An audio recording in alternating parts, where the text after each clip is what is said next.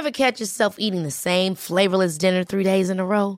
Dreaming of something better? Well, HelloFresh is your guilt-free dream come true, baby. It's me, Kiki Palmer. Let's wake up those taste buds with hot, juicy pecan-crusted chicken or garlic butter shrimp scampi. Mm. Hello Fresh. Stop dreaming of all the delicious possibilities and dig in at HelloFresh.com. Let's get this dinner party started.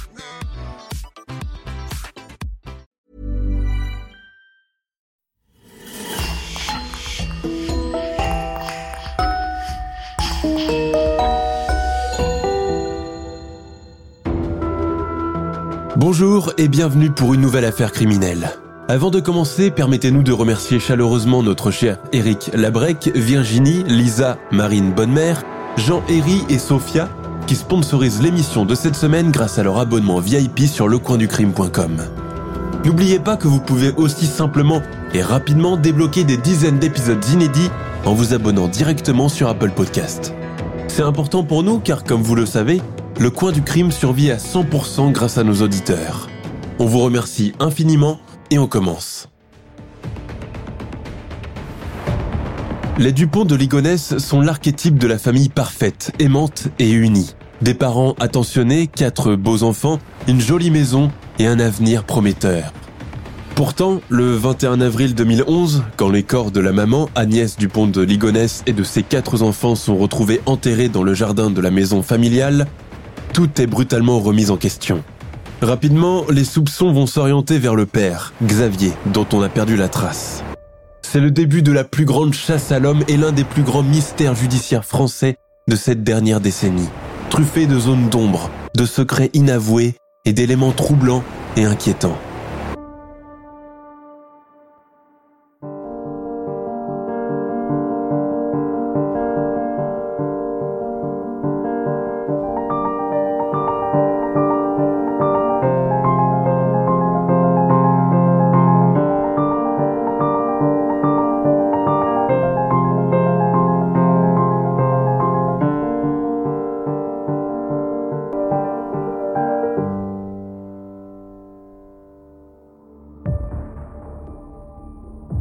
Nous sommes le 28 avril 2011 à Nantes. Malgré le beau soleil printanier, une ambiance morose et électrique semble planer sur toute la ville.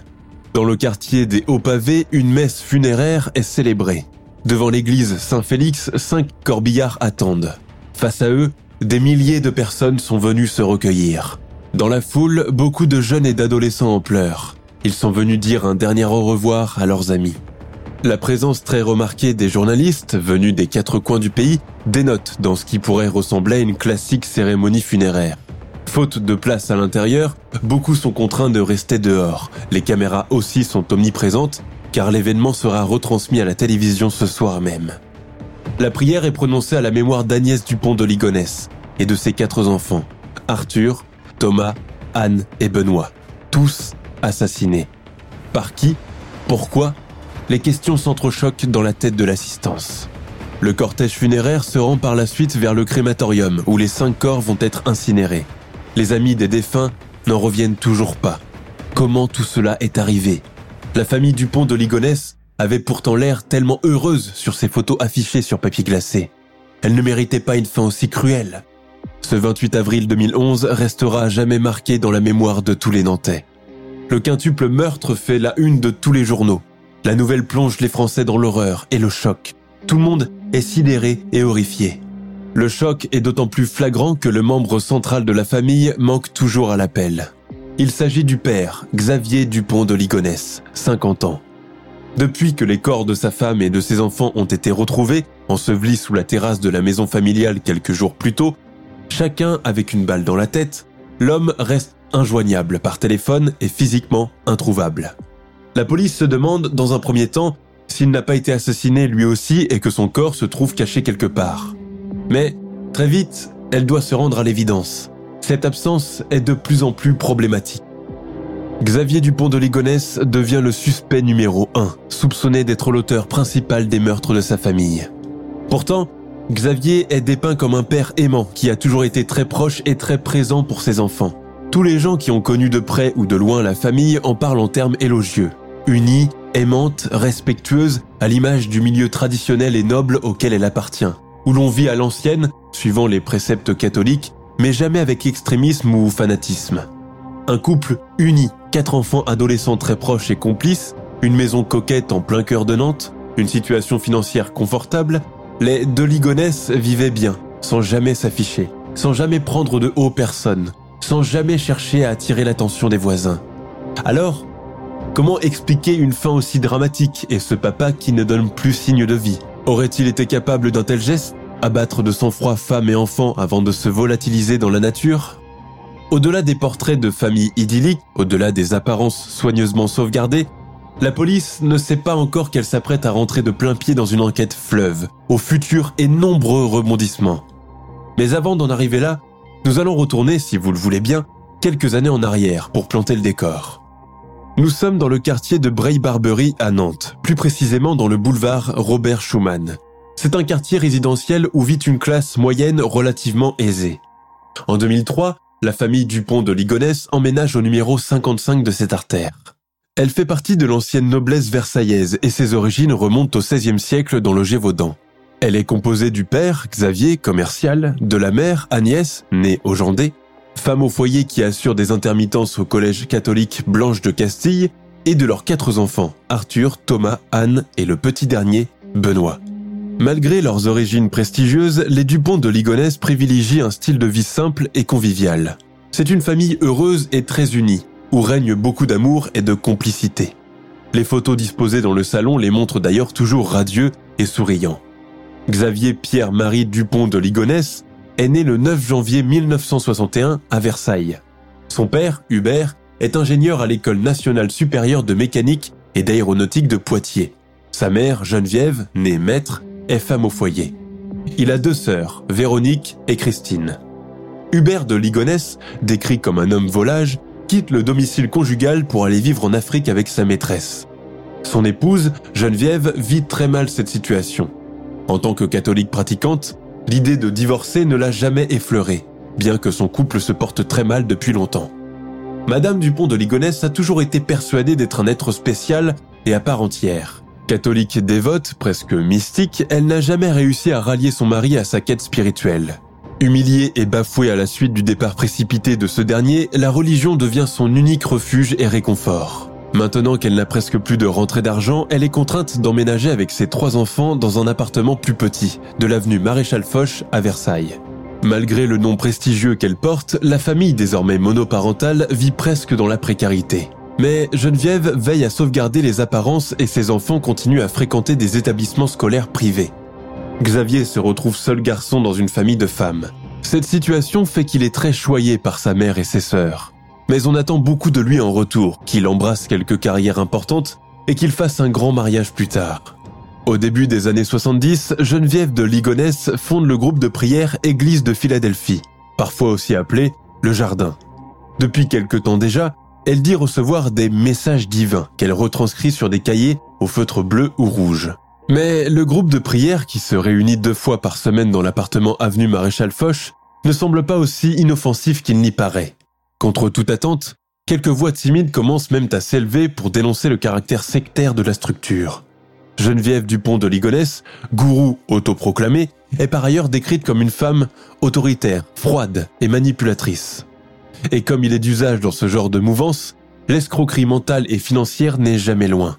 Avec le passage du temps, le groupe de l'église de Philadelphie voit le nombre de ses adeptes diminuer. Cependant, sa fondatrice ne s'avoue pas vaincue. En véritable prophétesse, elle parvient à faire publier ses fameuses révélations sous forme de livrets. Le mystique, message d'amour et de miséricorde, œuvre de rédemption, dans l'espoir de toucher de futurs disciples. À cette époque, elle a un allié de taille, son confesseur attitré, le chanoine Ridofli, qui ne quitte presque jamais son appartement. Il la conseille et la guide dans tous les aspects de sa vie spirituelle et personnelle. Quand il décède en 1987, il laisse à Geneviève le soin de continuer son travail de messagère, censé recevoir des révélations privées. À cause de cela, une partie de la famille de Geneviève coupe définitivement les ponts avec elle. Xavier et ses sœurs, quant à eux, baignent littéralement dans cette ambiance. Il en est particulièrement marqué. Au milieu de l'exaltation maternelle, Xavier tente, tant bien que mal, de se faire une place. S'il ne peut pas tenir tête à sa mère et lui obéit au doigt et à l'œil, c'est un adolescent qui veut profiter de la vie et découvrir de nouvelles choses. Quand il se lie d'amitié avec un voisin, le beau et turbulent Bruno de Standberat, surnommé Stab, Xavier découvre les filles et les sorties nocturnes, seul échappatoire du carcan religieux étouffant dans lequel il a toujours évolué. Les deux copains, issus du même milieu noble et catholique, jouent aux rebelles et veulent entreprendre des choses extraordinaires en se démarquant de la vie figée que leur imposent leurs parents. Ils sont fans des Beach Boys et rêvent d'entreprendre un voyage aux États-Unis. Ils sont pourtant contraints d'ajourner leur projet à cause de leurs maigres finances. Xavier vit toujours au crochet de sa mère et Bruno a été mis à la porte par ses parents qui ne supportent plus sa vie jugée trop dissolue pour leur milieu. Au début des années 80, Xavier fait la rencontre de la jeune et jolie Agnès. Agnès Audanger est une roturière, issue de la bonne bourgeoisie fortunée. Dans la micro-société de Versailles, on est très à cheval sur les titres et la place de tout un chacun. Les deux jeunes gens tombent amoureux et commencent à se fréquenter, mais toujours dans les règles de la bienséance. Xavier est grand, brun, charmeur, volontiers dragueur et ne laisse pas la jante féminine indifférente. Agnès sait que la concurrence est rude et ne veut pas le perdre. Pourtant, il la trompe à son insu avec une étudiante allemande de passage. Agnès digère mal cette trahison. Xavier tente de recoller les morceaux, en vain. Leurs chemins se séparent. Lors d'un passage dans le sud de la France, l'héritier des Ligonès fait une autre rencontre mémorable. Il se prénomme Michel Rétif. C'est un garçon téméraire qui n'a pas froid aux yeux. C'est le coup de foudre amical. Les deux jeunes hommes s'entendent bien et rapidement. Michel Rétif est commercial et vit dans l'Hérault. Un voyage aux USA entre 1989 et 1990 scelle définitivement leur amitié. Ensemble, ils visitent 48 des 50 États américains, sillonnant en minivan la Californie, l'Arizona et toute la côte ouest du pays. Xavier est littéralement subjugué par le pays, ses grands espaces, et espère réaliser son rêve américain. C'est durant ce long road trip qu'il se découvre des talents d'entrepreneur. Toujours avec son acolyte, ils initient un petit business de vente de voitures, acheminé depuis les USA jusqu'en France. Mais l'aventure ne dure pas et les bénéfices générés ne sont pas suffisants. Les deux amis sont alors contraints de mettre fin à leur aventure américaine et rentrent sagement à la maison, retrouver les vies qu'ils y ont laissées. À Versailles, Xavier retrouve Agnès au danger, son amour de jeunesse. Il s'aperçoit qu'il a encore des sentiments pour elle. Elle, de son côté, est toujours resté persuadé qu'il finirait par revenir avec elle. Mais Agnès n'est plus seule. Pendant que Xavier était en voyage aux USA, elle a tenté de l'oublier en trouvant du réconfort dans les bras d'un certain François. La liaison a été de courte durée. Tombée enceinte entre-temps, Agnès donne naissance à un petit garçon, Arthur. Le père biologique ayant refusé de le reconnaître, la jeune femme doit subir les remarques acerbes de sa famille, avec tout le lot d'humiliation et de honte que cela implique. Contre toute attente, Xavier décide de l'épouser et d'adopter Arthur comme son propre fils. Agnès est aux anges. C'est le début d'une nouvelle vie. Elle est amoureuse et veut fonder une famille avec l'élu de son cœur. Même si l'activité professionnelle de Xavier reste très floue, il est défini comme commercial et semble bien gagner sa vie, assez pour que son épouse n'ait pas à travailler. La famille quitte le carcan très collet-monté de Versailles pour s'installer pendant un moment dans le sud de la France. Au cours des années qui suivent, Agnès donne naissance à trois autres enfants, Thomas, Anne et Benoît. Xavier, désormais à la tête d'une famille nombreuse, retente l'aventure américaine qui l'a marqué dans sa jeunesse. C'est ainsi qu'il embarque femme et enfants dans un long voyage de deux ans de l'autre côté de l'Atlantique. En 2003, les Dupont de Ligonnès retournent en France et louent une jolie maison en plein cœur de Nantes. C'est dorénavant leur nouveau logement. Xavier passe ses journées à sillonner les routes du pays dans le cadre de son activité professionnelle. Et Agnès s'occupe des enfants et de la maison. Des rôles classiques qui vont de pair avec les traditions de leur milieu d'origine. Arthur, Thomas, Anne et Benoît sont tous les quatre scolarisés dans des établissements privés. Ce sont des enfants brillants, ouverts et épanouis. Agnès leur inculque les préceptes de la religion catholique tout en veillant à ne pas se montrer trop sévère. C'est une maman dévouée et proche de ses enfants. Les frères et la sœur sont très impliqués dans leur paroisse. Anne, l'unique fille de la famille, a pour habitude de faire presque chaque été du bénévolat à Lourdes. Les rares fois où leur père est à la maison, ils s'adonnent à des activités en commun, en plein air. Le couple de Ligonès, dont l'amour attire l'admiration de tout leur entourage, se réserve aussi des moments à deux, au milieu de leurs obligations respectives. Ils fréquentent un atelier de danse country deux fois par semaine et dansent ensemble. Agnès, maintenant que ses enfants ont grandi, trouve également un travail à mi-temps en tant que surveillante dans le collège Blanche de Castille.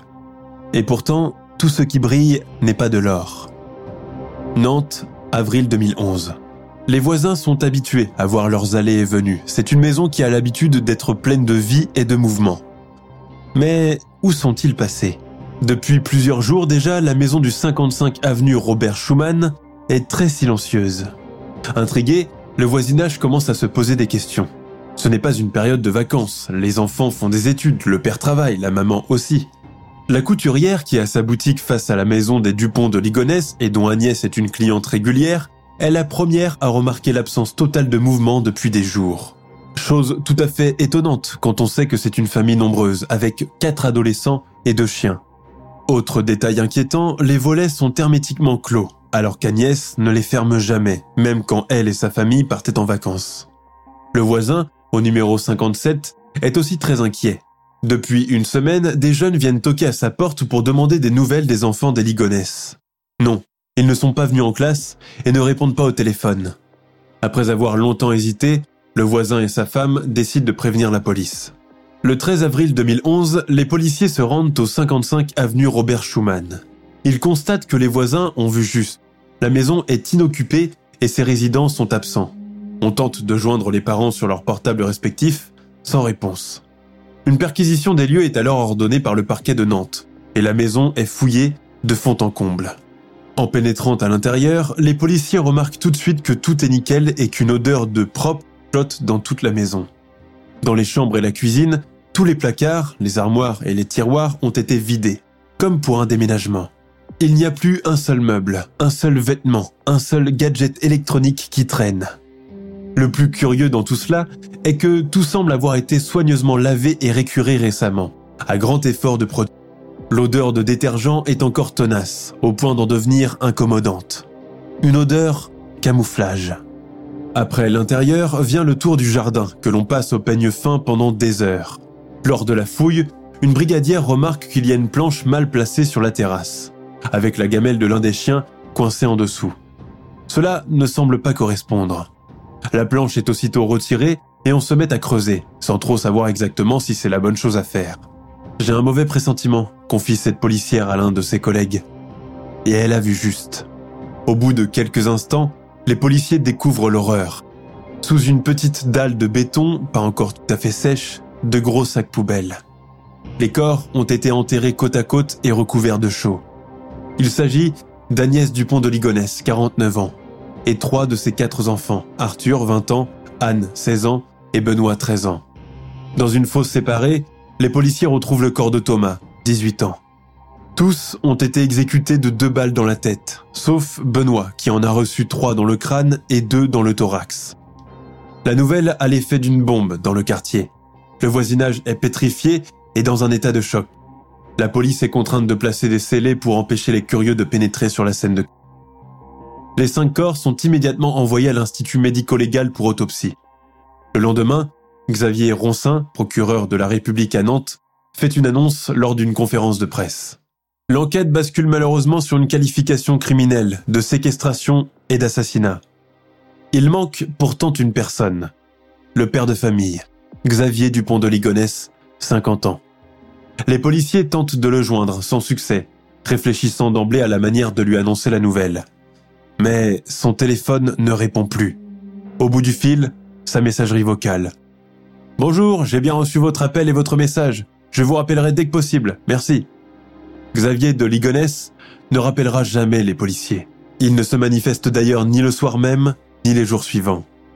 Pendant ce temps, les policiers continuent leur enquête. De nouveaux éléments troublants commencent à apparaître, renforçant de plus en plus l'idée que l'auteur du quintuple meurtre n'est autre que Monsieur de Ligonnès en personne.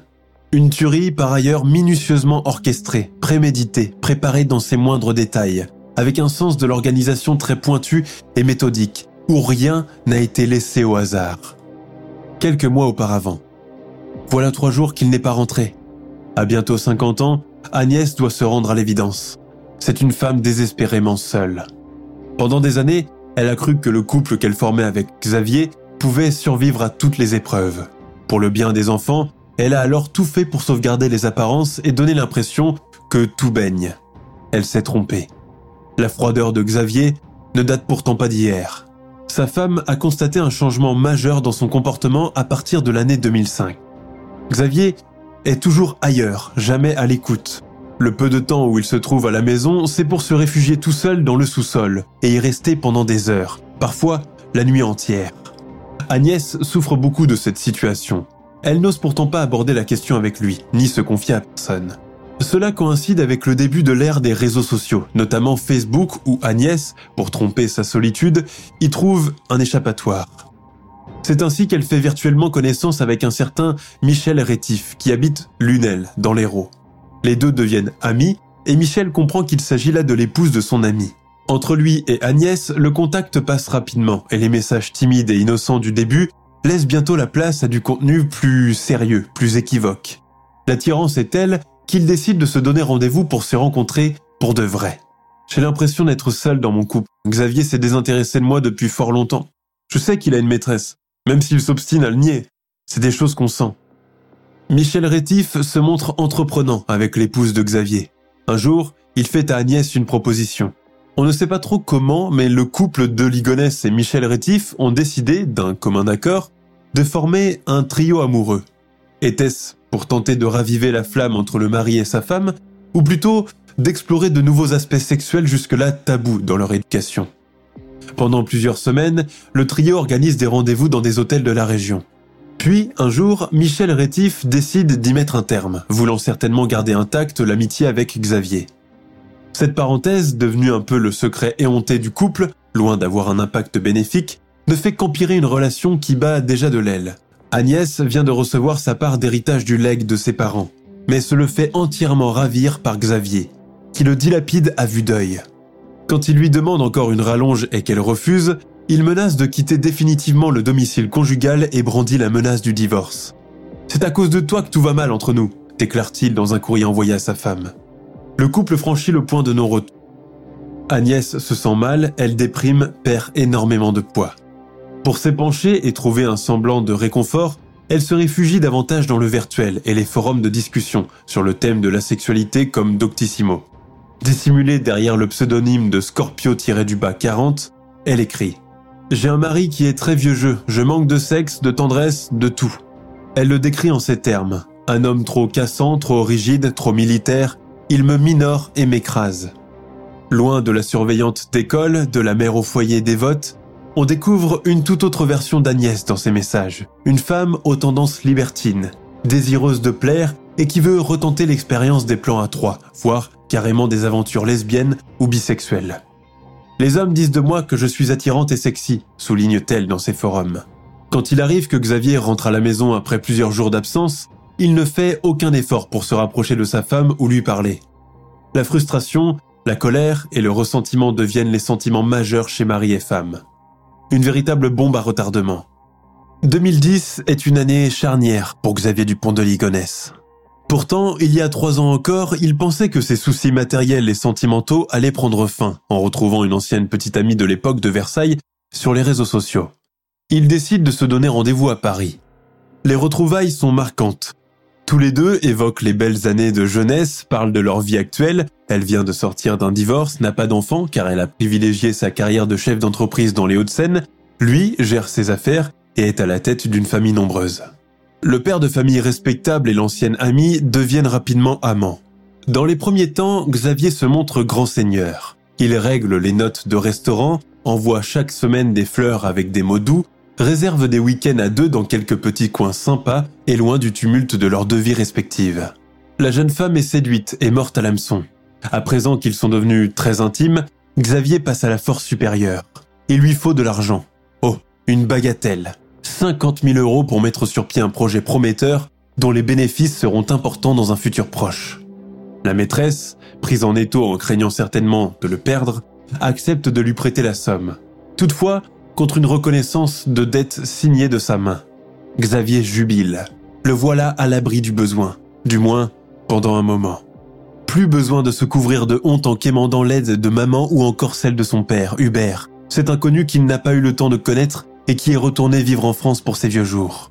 Avec l'argent soutiré à sa maîtresse, Xavier créait la route des commerciaux, un site internet visant à offrir des avantages pour les représentants, dans les hôtels et restaurants dans toute la France. Son innovation est le ticket cristal, sorte de coupon qui permet d'avoir une boisson alcoolisée gratuite au cours d'un repas à l'extérieur. Xavier croit vraiment à ce projet et se voit déjà plein aux as, digne d'une réussite à l'américaine. Mais la mauvaise gestion et la vitesse avec laquelle il dilapide l'argent qui n'est pas le sien fait que ce projet d'escalade sociale reste cantonné au statut embryonnaire. La route des commerciaux se révèle un vrai fiasco marketing, aboutissant à un véritable gouffre financier qui le laisse totalement ruiné.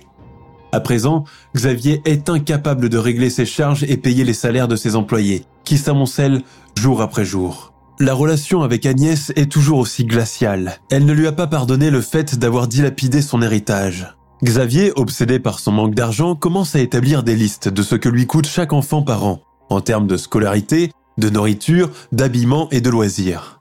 Il est au pied du mur. Les dettes s'amoncellent, les taux se resserrent, il ignore comment s'en sortir. Et puis, le 19 janvier 2011, il apprend que son père vient de décéder. L'octogénaire, qui vivait seul, n'avait pour seule compagnie qu'un voisin, devenu son ami. Convoitant déjà le magot paternel, Xavier monte dans sa voiture et file direction l'appartement de son défunt.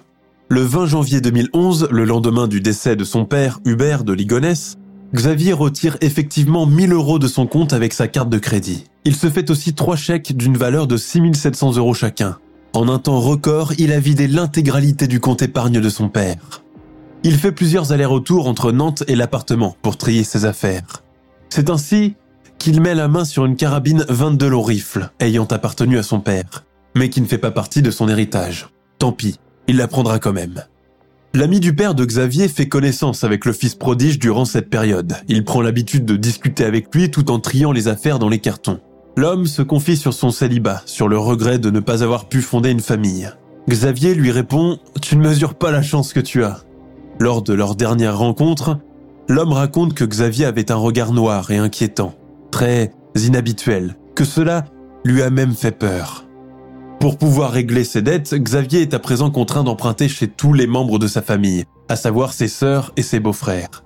Cela va à un tel rythme qu'il est obligé de prendre l'argent chez les uns pour rembourser les autres. Une spirale infernale se met en place, dont il ne pourra plus sortir. Les relations avec sa maîtresse se distendent, d'autant plus que cette dernière, au bout de deux ans d'attente, commence à insister pour récupérer son dû. Xavier lui donne à chaque fois des échéances qu'il n'honore pas, lui fait des promesses, lui demande de patienter encore un petit peu. Un soir, il lui envoie un mail. Je fais des insomnies presque chaque nuit avec des idées morbides. J'ai dû emprunter de l'argent à maman pour acheter les cadeaux de Noël des enfants et je dois la rembourser. J'ai quatre mois de loyer impayés, je n'ai pas pu payer l'école d'Arthur, ma voiture est tombée en panne et je n'ai pas pu payer mes cotisations à l'URSSAF et à la CEDIC. Il dit s'inquiéter que les huissiers finissent par appliquer et vider la maison. Il ne veut surtout pas perdre la face. Il demande encore une dernière faveur à son amoureuse. Je sais parfaitement que tu peux m'avancer 25 000 euros et les rajouter à ma dette en cours. J'ai envie d'une nouvelle vie et je ne l'imagine pas sans toi. Je t'aime. Et il ajoute, sur un ton grave, pour l'apitoyer, Ma vie actuelle se terminera dans les quelques mois à venir si je n'ai pas cet argent. La petite amie ne lui prêtera pas les 25 000 euros, pas plus qu'elle ne reverra la couleur de son premier prêt. Quand Xavier tente d'aller chez elle pour s'expliquer, elle le met à la porte et menace de le signaler à la police. Il remonte dans sa voiture sans demander son reste. Cela marque la fin de leur idylle. La machine infernale est déclenchée. Xavier Dupont de Ligonnès s'inscrit dans un club de tir en décembre 2010. Une activité de précision qui le passionne, au point d'y emmener avec lui son plus jeune fils, Benoît. Il a l'habitude de s'entraîner en moyenne deux fois par semaine. Quelques jours avant le quintuple meurtre, il est venu quatre fois tirer avec sa carabine 22 long rifles, récupérée dans les affaires de son défunt père. Or, c'est justement avec cette arme que les crimes ont été commis. Le patron du club se souvient que la dernière visite de Xavier au stand de tir remonte au 1er avril 2011, soit deux jours avant les meurtres.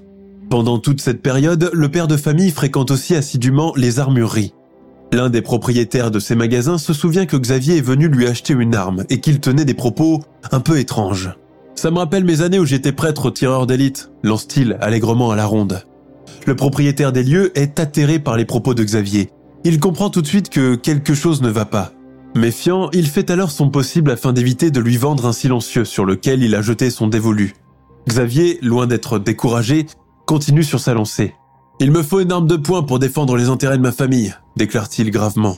Le vendeur, conscient d'avoir affaire à un sinistre personnage, tente de lui faire changer d'avis et lui conseille d'aller voir la police pour avoir de la protection.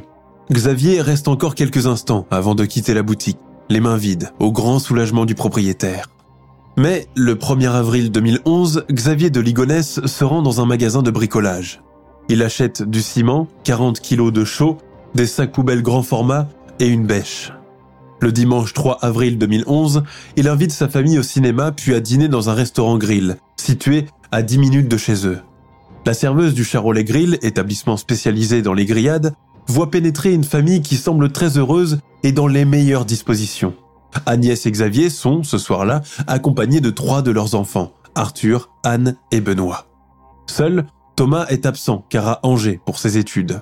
Agnès et Arthur prennent un apéritif et Xavier commande une bouteille de vin rouge. La serveuse se souvient que les cinq membres de la famille n'ont pas quitté la table et qu'ils sont restés ensemble jusqu'à la fin du repas. Arthur s'est juste absenté un petit moment pour sortir fumer une cigarette. Il est environ 21h30 quand les Ligonès quittent le restaurant. Agnès fait un brin de causette avec la serveuse et s'enquiert de son emploi du temps. Xavier règle la note avec sa carte bleue. Que s'est-il passé ensuite? À leur retour à la maison, Agnès et Anne publient des photos de la soirée sur Facebook. Le dernier message posté par Agnès est à 21h40. À 22h37, Xavier passe un coup de fil à sa sœur, Christine de Verdun. Il tombe sur son répondeur et lui laisse une note vocale. On était au Cinache en famille et au restaurant ensuite, dimanche soir. Et on rentre juste. Donc euh, je t'ai envoyé un petit truc pour te demander si ce n'était pas trop tard pour te, te téléphoner. Et puis là, je, je vois que tu es sur ton répondeur. Voilà, je t'embrasse, si ce n'est pas trop tard, tu me rebipes ou tu m'envoies un petit SMS et je te rappelle, là je vais coucher les enfants, dire bonsoir à tout le monde. À tout de suite, peut-être. Au lendemain de la découverte des corps sous la terrasse, le message enregistré laisse les policiers sans voix. Xavier parle à sa sœur d'un ton léger et allègre, son ton habituel. Difficile d'imaginer les événements qui vont suivre. L'autopsie des corps démontre que tous ont été drogués avec des sédatifs et que la mère de famille et ses trois enfants ont été assassinés pendant leur sommeil. Les corps ont d'ailleurs été retrouvés en pyjama, sans aucune trace de lutte. Les policiers sont persuadés que le tueur, équipé d'un silencieux, s'est approché de chacune des victimes et a tiré deux balles dans le crâne. La fosse où les corps ont été enterrés mesure, pour sa part, 3 mètres de long sur 70 cm de profondeur et a été creusée manuellement. Chacune des victimes a été ensevelie sous terre avec un objet religieux dans la main. Pendant l'enquête, la police apprend que Thomas n'a pas été assassiné en même temps que le reste de sa famille, puisqu'il était toujours à Angers. Au lendemain de la tuerie, son père l'a rejoint là-bas. Il l'invite à dîner dans un prestigieux restaurant de la région, Le Moulin. Tout comme la veille au Charolais Grill, le père et le fils arrivent au restaurant sur le coup de 21h. Il est évident que Thomas ignore à cet instant que sa mère et ses frères et sœurs sont tous déjà morts. Le serveur qui assure le service ce soir-là a lui aussi bonne mémoire. Il remarque que le repas se déroule dans le silence et qu'il n'y a presque pas d'échange verbal entre le père et son fils. Xavier semble cependant serein et mange avec appétit. Quant à Thomas, il semble pensif et fait la tête, touchant à peine son plat. De toute évidence, il est très mal à l'aise et cela se voit. La tension est palpable. Au bout d'un moment, l'adolescent finit par quitter la table, prétextant avoir mal à l'estomac et va se réfugier dans la voiture pendant que son père est en train de régler la note. Les enquêteurs supposent qu'après le dîner, L'adolescent est resté à Angers et son père est retourné à Nantes. Le lendemain, mardi 5 avril, alors qu'il est en compagnie d'un ami, Thomas reçoit un texto de son père qui lui demande de venir immédiatement à Nantes. Ta mère a eu un accident de vélo, rentre vite à la maison. En prenant précipitamment le train pour accourir au chevet de sa mère, l'adolescent ignore qu'un ignoble piège va bientôt se refermer sur lui. Nous savons que la famille ne donne plus signe de vie dès le 5 avril 2011. Cependant, personne ne sait encore ce qui s'est passé. Les voisins n'ont rien entendu de suspect. Mais au fil des jours, l'absence des Dupont de Ligonnès se fait remarquer, à commencer par les écoles des enfants. Le scénario machiavélique se poursuit, obéissant à une suite chronologique froide et mesurée. Le 11 avril 2011, Olivier Bouissou, ancien directeur du collège privé de la Perverie, raconte avoir reçu une lettre dactylographiée où il est signalé qu'Anne et Benoît quittent l'établissement à cause de la mutation de leur père en Australie. Dans la même journée, Thierry Watson, directeur du collège catholique Blanche de Castille et employeur d'Agnès, reçoit lui aussi une lettre de démission signée de sa main. Il y est fait mention de la mutation professionnelle du mari en Australie. Thierry Watson reste tout de même sceptique. Ce n'est ni le style d'Agnès, ni sa manière de faire. Pour lui, une chose est sûre, elle ne s'y serait pas prise à la dernière minute pour lui annoncer son départ. Il tente de la joindre plusieurs fois par téléphone, sans succès.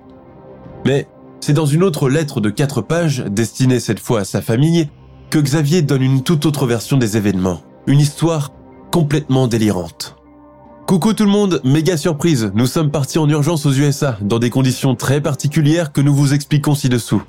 Vous recevez ce courrier par la voie postale classique, car nous n'avons plus la possibilité de communiquer autrement, ni mail, ni SMS, ni téléphone, et ce, pendant quelques années pour des raisons de sécurité. Au moment où vous lisez cette lettre, nous ne sommes plus en France et ne pourrons y revenir pendant un temps encore indéterminé, quelques années. Dans ce courrier, le père de famille explique comment il a été contacté par le gouvernement américain pour infiltrer un réseau de trafic de stupéfiants et qu'il transmet les informations à la DEA, la Drug Enforcement Administration, la version américaine de la brigade des stupes en France. Xavier poursuit. Après avoir été testé et briefé, j'ai donc accepté de travailler incognito pour la DEA avec l'obligation de garder le secret. Un peu plus loin, il fournit d'autres détails à bracadabrant. Nous sommes pris en charge par le gouvernement américain et transférés aux USA sous une nouvelle identité qui doit bien évidemment rester secrète. Quand vous lirez ce courrier, nous n'existerons plus officiellement en tant que Français.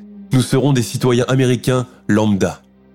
Il dresse par la suite la liste des avantages et inconvénients que cette nouvelle situation implique pour eux. Le détail qui attire l'attention des enquêteurs est sûrement la conclusion du courrier.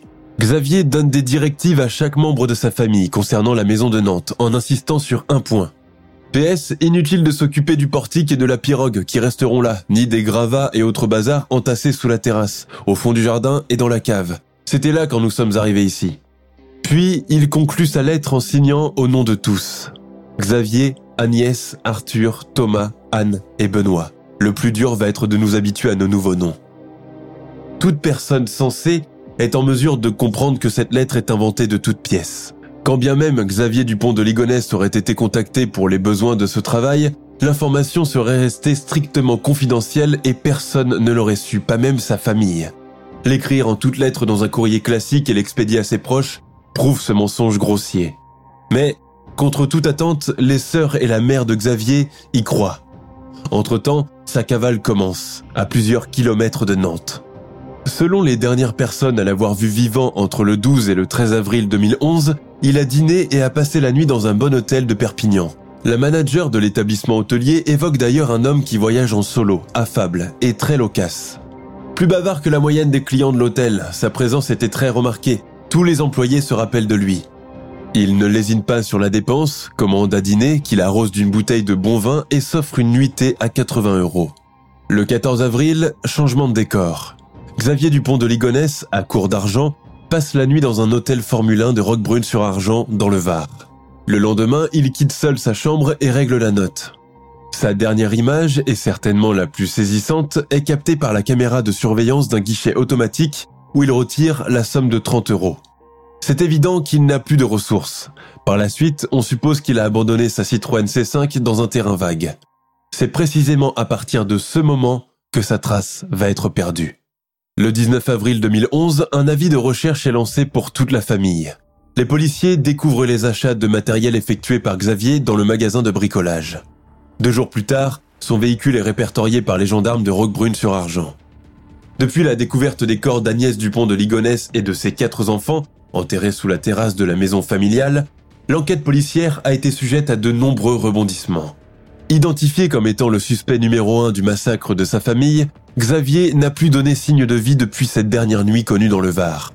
Beaucoup privilégient la piste de la cavale. On suppose qu'il a été aidé par un ancien ami de jeunesse devenu complice, Emmanuel Teneur.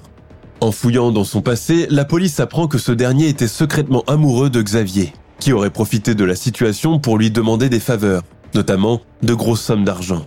Il lui aurait d'ailleurs même volé des bijoux de famille alors qu'il se trouvait chez lui un soir. Emmanuel Teneur a confié l'anecdote à Bruno de Stanberat. Michel Rétif, ancien ami de Xavier et amant temporaire d'Agnès, a été considéré pendant un moment comme le complice numéro 2. En effet, la police pense que lors de la dernière nuit de Xavier à Roquebrune-sur-Argent, Michel Rétif se trouvait à moins de 10 km de là, A-t-il couvert la fuite de son ami ou y a-t-il participé? Michel Rétif, 53 ans, s'est suicidé en 2018 à Lunel, dans le sud de la France. Il a tenté par tous les moyens d'oublier cette affaire qui lui a causé beaucoup de tort, mais ses démons ont fini par le rattraper. En octobre 2019, un certain Guy Joao, citoyen français, a été arrêté à l'aéroport international de Glasgow, en Écosse. Pris par erreur pour le meurtrier en cavale, il a été finalement relâché après les résultats de ses analyses ADN, prouvant qu'il n'est pas Xavier de Ligonnès. En juillet 2020, l'émission américaine phare Unsolved Mysteries lui consacre un épisode diffusé sur Netflix. En août 2020, le magazine Society a déclenché un tollé médiatique avec un numéro spécial consacré à l'affaire de Ligonès. Fragmenté en deux parties, couvrant pas moins de 70 pages écrites comme un roman, le numéro s'est vendu comme des petits pains, au point d'être sacré événement de l'été, alors que la France et le reste du monde venaient à peine de sortir du premier confinement post-Covid-19. Si, à présent, beaucoup favorisent la thèse suicidaire, Bruno de Stanberat, ami d'enfance du fugitif, est persuadé qu'il est encore vivant et qu'il se trouve quelque part, Selon lui, c'est bien le cumul des dettes qui a poussé Xavier à préméditer son crime et commettre le pire. Quand il prend la décision de tuer sa famille, il estime que c'est la meilleure solution pour eux, qu'il les protège, raconte Stan Berat, qui a consacré un livre à son ancien copain, intitulé L'ami impossible. Le parallèle a également été fait avec l'affaire John List, ce citoyen américain bien sous tout rapport, qui a assassiné toute sa famille dans les années 70 parce qu'il était ruiné. Plus qu'une affaire criminelle classique, le cas Xavier Dupont de Ligonnès est avant tout une énigme avec beaucoup de non-dits et de secrets bien gardés, auréolé de mysticisme et de symbolisme religieux. Des faits étranges ont aussi été soulevés, comme ces témoins qui disent avoir croisé Agnès de Ligonnès quelques jours après les meurtres, voire qu'elle était carrément de mèche avec son mari pour éliminer les enfants. Mais cela s'apparente plus à une légende urbaine qu'au fait réel. La phrase ⁇ Je vais aller coucher les enfants, dire bonsoir à tout le monde ⁇ a également été décortiquée, certains la considérant comme une manière de dire qu'il s'apprêtait à les tuer et allait leur faire ses adieux. Depuis 2011, Xavier Dupont de Ligonnès est recherché par Interpol et un mandat d'arrêt international a été lancé contre lui. Père exemplaire, transformé en bourreau, on ignore ce qui l'a poussé à passer à l'acte. Est-ce le cumul des dettes qu'il n'était plus capable de payer Son échec professionnel qu'il avait honte de révéler à sa famille Ses problèmes avec sa femme Sa peur de vivre dans la précarité? Xavier Dupont de Ligonnès est-il encore vivant aujourd'hui, caché quelque part sous une fausse identité? A-t-il visionné les nombreux reportages à son sujet, comme l'a fait John List pendant ses 20 années de cavale et de cache-cache avec les autorités? Ou s'est-il plutôt suicidé? L'avenir nous le dira un jour. Ou pas.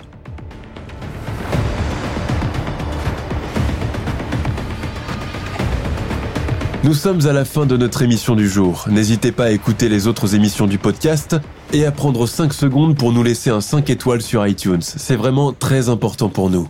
Vous pouvez aussi vous abonner pour ne pas rater les prochains épisodes et nous suivre sur Facebook pour nous en proposer de nouveaux.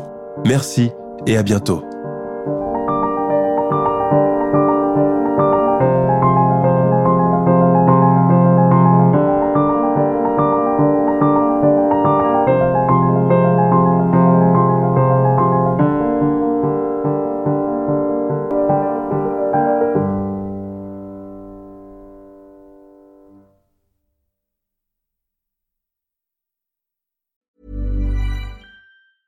Hey, it's Danny Pellegrino from Everything Iconic.